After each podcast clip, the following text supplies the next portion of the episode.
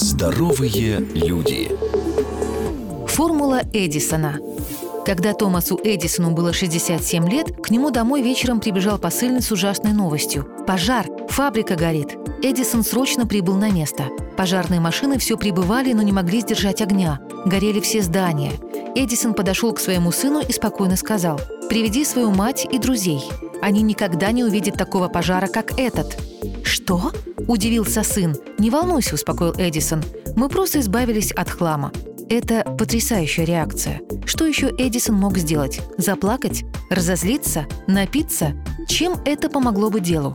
Ничем. И он не стал тратить на это время. Чтобы сделать что-то стоящее, приходится сталкиваться с неудачами. Нужно учиться принимать каждое событие. Конечно, пожар на фабрике уничтожил не хлам. Годы труда обратились в прах.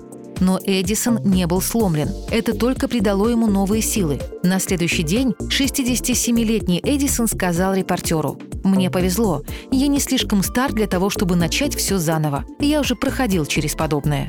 Через три недели фабрика частично начала работать. Несмотря на потерю миллиона долларов, Эдисон смог получить прибыль в том году почти 10 миллионов долларов. Он не переживал из-за этой катастрофы, а ответил на нее впечатляющим образом.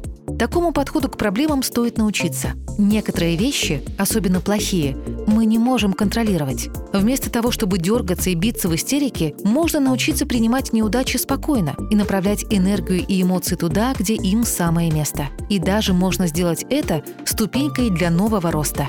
Здоровые люди с Мартой Мальфар. Ежедневно на радио «Вести».